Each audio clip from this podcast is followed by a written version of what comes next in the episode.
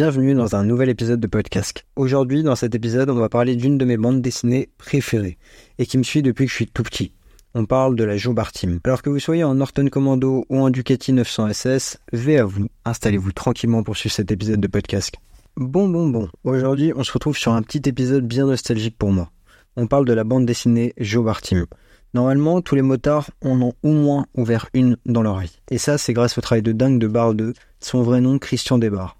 C'est le dessinateur derrière la célèbre bande dessinée. C'est un peu le seul motard qui a réussi à mettre en dessin notre univers, et je pense qu'on sera tous d'accord pour dire que c'est un peu la représentation la plus parfaite de la moto et de sa connerie. Alors je sais que certains ne connaissent pas, et avant de vous engueuler, laissez-moi vous remettre sur le droit chemin. La BD est écrite en 1990, donc par Barre 2, avec comme base les premières planches qui étaient parues dans Moto Journal à la fin des années 80. Je Bar Team, c'est une bande dessinée qui nous emmène dans notre univers de passionnés.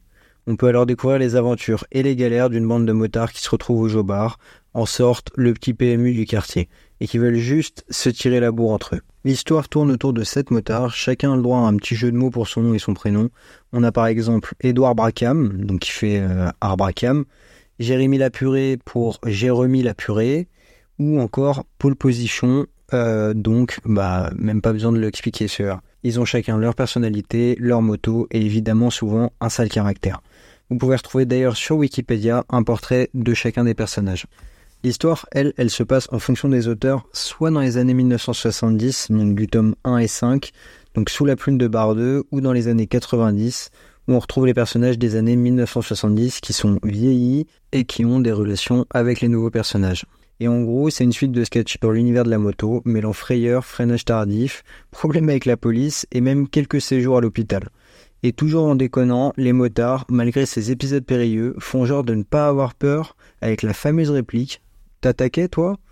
Comme s'ils étaient à 10% de leur capacité, alors qu'en vrai, on le sait, ils ont tous taché leur slip. Et au final, c'est un peu ça qui fait le charme de cette BD le réalisme des situations ou des clichés des motards, comme par exemple leur ego surdimensionné, ou encore le côté un peu beauf qu'on peut nous rattacher. Mais ce qui en a fait un succès dans notre communauté, c'est qu'au milieu de cet univers hyper décalé où les personnages ont des nez super longs qui dépassent des casques et des têtes des fois bien débiles, on retrouve une particularité de passionnés, les motos sont archi fidèlement représentés, se conformant scrupuleusement au modèle existant. Carrément, dans le premier tome, dites-vous qu'ils ont poussé le détail jusqu'à des descriptions minutieuses et des historiques des machines. Et les moteurs de l'histoire, eux, ils ne roulent pas avec des motos banales. Bon, si on peut dire ça.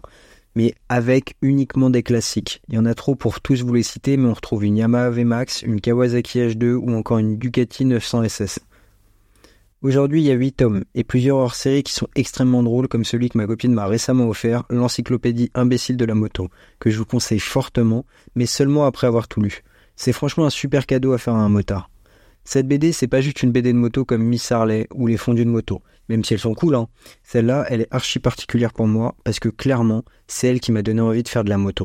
Sans la lisant que je me suis dit la moto, c'est cool. Cool et cette BD, elle m'a suivi pendant toute mon adolescence jusqu'à aujourd'hui. Donc je remercie mon père de m'avoir fait découvrir ce chef-d'œuvre et peut-être que si je n'avais pas lu cette BD, je serais pas motard et du coup encore moins en train de vous faire cet épisode.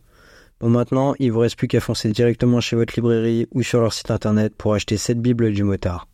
J'en suis sûr, si vous en êtes un, c'est obligé que vous soyez dingue en la lisant. Et d'ailleurs, même si vous n'êtes pas motard. Merci Monsieur Desbarres pour les travaux. Et je termine cet épisode par la description de Glénat à propos de l'œuvre. Sans doute l'un des plus grands succès de l'histoire de la bande dessinée. Évidemment, si vous voulez vous en procurer, les liens sont dans la description. Merci beaucoup d'avoir suivi cet épisode de podcast. J'espère profondément qu'il vous aura plu. N'hésitez pas à vous abonner et à partager l'émission si elle vous plaît et sinon me faire part de vos critiques ou même de sujets dont vous aimeriez que je traite. Je vous souhaite à tous et à toutes de très bonnes fêtes, une bonne route et surtout, V à vous.